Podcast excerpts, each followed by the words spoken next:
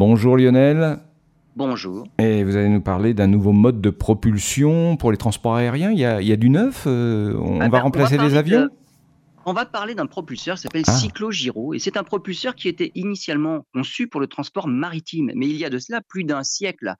C'est la société autrichienne Cyclotech qui travaille à adapter ce concept au transport aérien, notamment pour des drones ou les futurs taxis volants.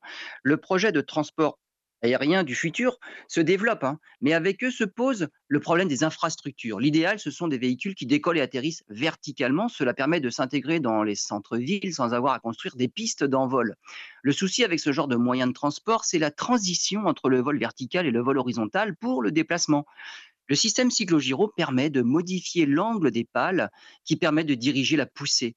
L'un des défis pour la société Cyclotech est d'adapter un propulseur créé initialement pour l'eau à l'air.